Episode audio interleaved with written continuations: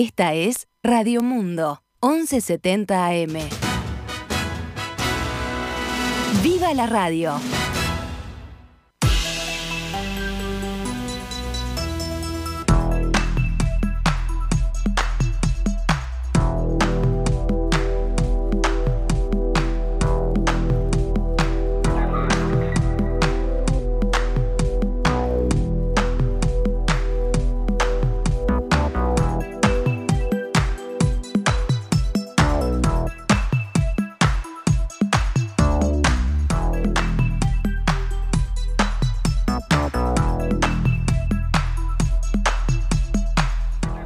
12 horas 13 minutos, damos comienzo a una nueva edición de Noticias al Mediodía.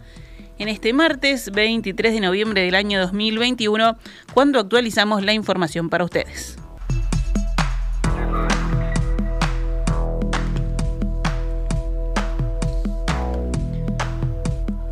La diputada Frente Amplista Cristina Lustenberg aseguró que en 2022 será una prioridad discutir sobre el proyecto de ley de eutanasia y que no se puede dejar por fuera del debate la situación de los niños, adolescentes y personas con patologías de salud mental que sufren enfermedades terminales.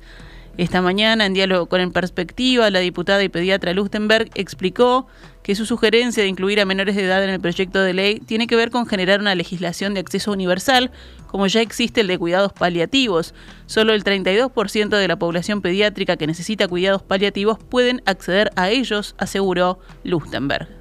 Hoy hay toda una formación desde el Poder Judicial y desde las múltiples convenciones que pueden decir, yo no digo que, eh, y eso quiero ser clara, porque no es que esté diciendo de, de Em, de decir que hay que eh, favorecer la eutanasia en los niños, niñas, adolescentes. Yo lo que sí digo es que no se puede discutir la eutanasia sin contemplar marcos legislativos que el Uruguay ya adherió y que lo tiene totalmente. Hoy yo como pediatra, yo hace muchos años, cuando ejercía, y los colectivos de médicos lo sabemos, respetamos muchos artículos 11 bis, donde sabemos que los niños, niñas adolescentes tienen su derecho a decidir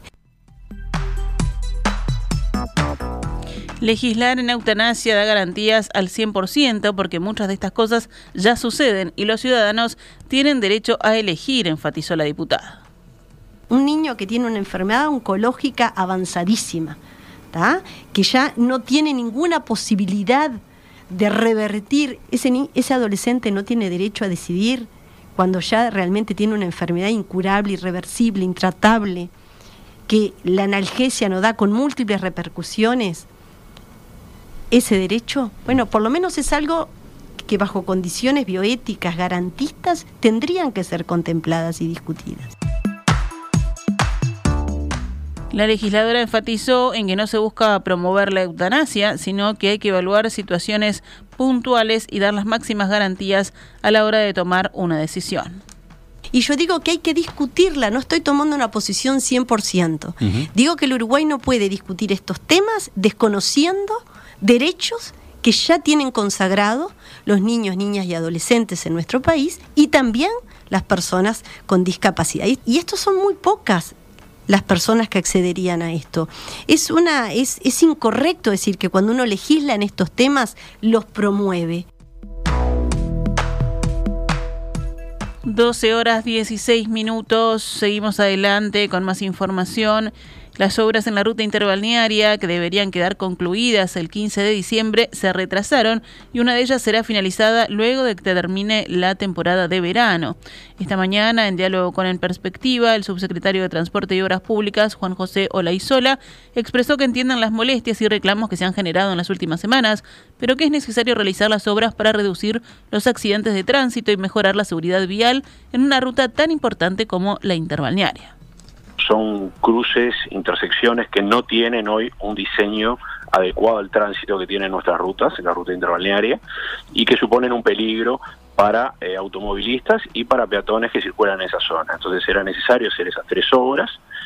Eh, somos conscientes que ha generado molestias. Eh, muchas veces cuando uno hace una obra vial genera molestias, genera interferencias en el tránsito.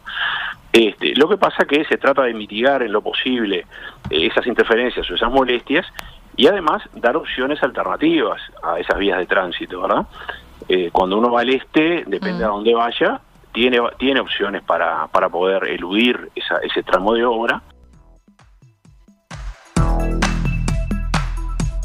Isola adelantó que dos de las tres obras quedarán finalizadas en diciembre, pero que la que corresponde al tramo de la Interbalnearia y Camino de los Arrayanes, por donde se llega a Piriápolis, San Francisco y Punta Negra, no culminará a tiempo. La que no va a terminar está previsto por parte de, de, las empresas que están haciendo la obra dejar una circulación razonablemente cómoda para los turistas que van al este mientras dure la temporada de verano y retomar las obras después de la temporada. Consultado sobre las opciones que tienen los turistas para llegar a sus destinos por otras vías, el subsecretario de Transporte y Obras Públicas detalló lo siguiente. Acuerdo al, al balneario del este que vaya, tiene opciones alternativas. Por ejemplo, si usted va a, Punta del Este y los balnearios al este, usted puede ir por rutas 8 y 9 y no se, no se cruza con estas obras, ¿verdad?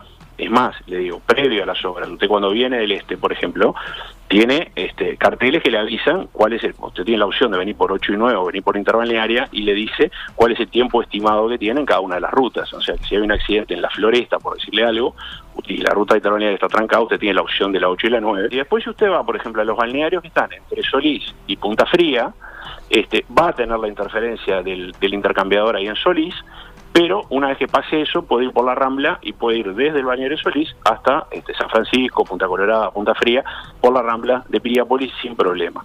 Quiere decir que hay, hay también alternativas. El Ministerio desde que empezaron las obras ha tenido sus páginas, ha advertido, lo ha advertido en, la prensa por distintas vías de las interferencias que generan estas obras este, y sobre todo que tratar de evitar los picos, ¿verdad? Si usted domingo a última hora, decir, bueno, hay, hay, hay momentos el, viernes, el sábado mañana, los picos de, de, de ida de turistas que por suerte están volviendo a ir al este del país y, bueno, se puede retomar el, flujo turístico hacia esa zona, tratar de evitar esta zona, ¿verdad? Hay alternativas. Quedará inaugurada esta tarde la nueva sede de la Facultad de Veterinaria de la Universidad de la República, ubicada en Ruta 8, kilómetro 18, en el departamento de Montevideo. Participarán autoridades nacionales, departamentales y universitarias junto a estudiantes, trabajadores egresados de la facultad. La nueva sede se construyó en un predio donado a la Universidad de la República por el Ministerio de Ganadería, Agricultura y Pesca en la década de 1990. El director general de Arquitectura de la universidad proyectó allí la construcción de 15 edificios, los cuales se distribuyen en seis manzanas conectadas por una avenida central y calles transversales. Las obras comenzaron en 2016 y avanzaron por etapas. Los edificios del complejo en el predio de 10 hectáreas suman 18.200 metros cuadrados de espacios cerrados. La universidad destaca que se trata de su obra edilicia más importante realizada en los últimos 50 años. La mudanza de todas las dependencias de la facultad desde el antiguo edificio del buceo se realizó entre el 15 de septiembre y el 15 de noviembre. Comenzaron a regir ayer las nuevas velocidades anunciadas por Antel en el servicio de Internet de los hogares. En el caso del plan Hogar Básico, su velocidad de bajada aumentó de 60 megabytes por segundo a 100. En términos generales, según informa el observador, el plan básico aumenta 67% la velocidad. Fuentes de Antel citadas por el mismo medio señalaron que para percibir el cambio hay que tener versiones del router moderno. El mayor impacto se podrá observar en las plataformas de streaming como YouTube y Netflix. Para comprobar las velocidades se puede visitar el sitio web de Antel llamado Test de Velocidad.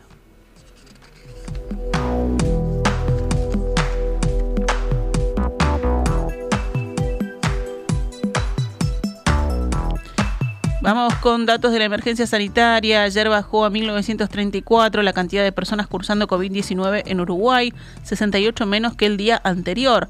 Hay 15 pacientes en CTI, no falleció ninguna persona con coronavirus en la víspera, fueron detectados 149 contagios nuevos en 7.811 análisis, o sea, una tasa de positividad del 1,91%. Por departamento, los contagios aumentaron en los más afectados. Rocha encabeza la lista con un índice, de 22,11, los casos nuevos diarios cada 100.000 habitantes en los últimos 7 días. Le sigue Durazno, cuyo índice aumentó ayer a 17,44, Maldonado 11,42 y Tacuarembó 10,46. Los demás están por debajo de 10 y Río Negro es el único con índice 0.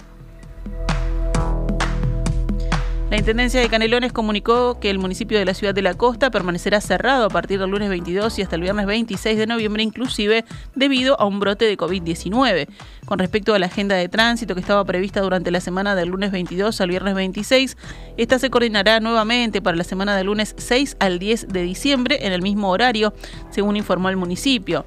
En tanto, la Oficina de Recursos Financieros, que refiere al plan de regulación de adeudos de SUSIBE, se agendará en el municipio que quede más cercano al domicilio del contribuyente.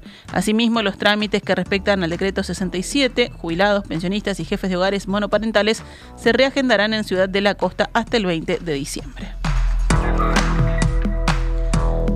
Vamos con más titulares del panorama nacional. La Administración de los Servicios de Salud del Estado anunció la construcción de espacios en el Hospital Pasteur destinados a cumplir con los requerimientos de la Ley sobre Salud Mental. El centro asistencial, de cuya fundación se cumplen 99 años, dispondrá de más de 70 cámaras, 70 camas para la atención de patologías psiquiátricas, según informó el presidente del organismo, Leonardo Cipriani. El jerarca anunció que el gobierno busca impulsar el Pasteur y para ello se planifican obras de adecuación edilicia conforme a las exigencias actuales mediante proyectos arquitectónicos que se licitarán próximamente. Asimismo informó que el prestador dispondrá de unos 800 millones de pesos anuales de su presupuesto en la última rendición de cuentas para mantener los cargos contratados a fin de favorecer la capacidad de atención en los centros de salud que lo requieran. Estudiantes del Liceo Yaba ocuparán el centro educativo durante el primero y 2 de diciembre, según lo votado ayer, por 203 votos a favor, 7 en contra y un voto anulado. La decisión fue adoptada tras una denuncia de docentes por un intento de amedrentamiento, según consigna el diario El País.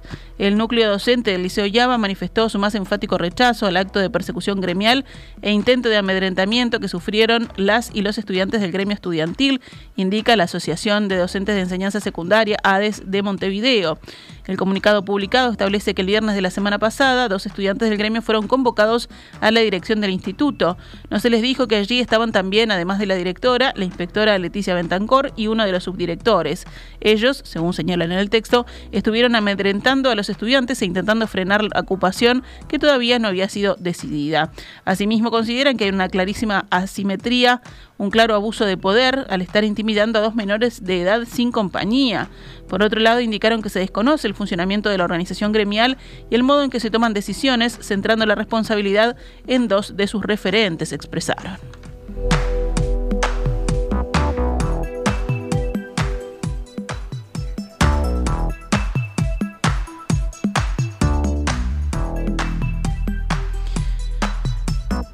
El plano político, el Partido Nacional instaló ayer su comando operativo en defensa de la ley de urgente consideración. El comando está integrado por el intendente de Rocha, Alejo Pierres, los directores generales de Secretaría de Interior, Luis Calabria, y de Industria, Macarena Rubio, los senadores Sebastián da Silva y Juan Estraneo, los diputados Juan Martín Rodríguez, Diego Echevarría y Álvaro Viviano, la ex candidata a la Intendencia de Montevideo, Laura Raffo, la edila Eugenia Elso y en representación de los jóvenes nacionalistas, Fernanda Sfeir. La Corte Electoral terminará de validar en los próximos días las firmas para la convocatoria al referéndum que promueven el Frente Amplio, el PIT-CNT y otras organizaciones sociales contra 135 artículos de la Ley de Urgente Consideración.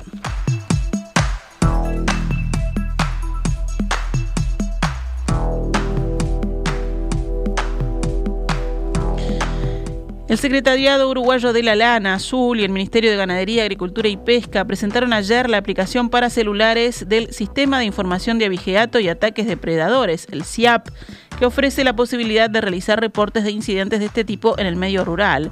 Fernanda Maldonado, directora general del Ministerio de Ganadería, explicó la utilidad de esta aplicación.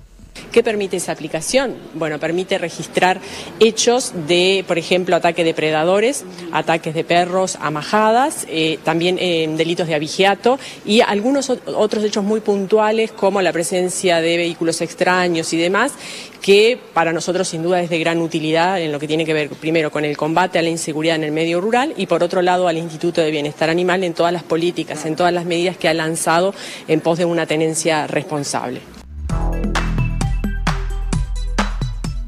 Los registros realizados en la aplicación no tienen calidad de denuncia. Los datos se presentan de forma global para mantener la confidencialidad de quienes los registran.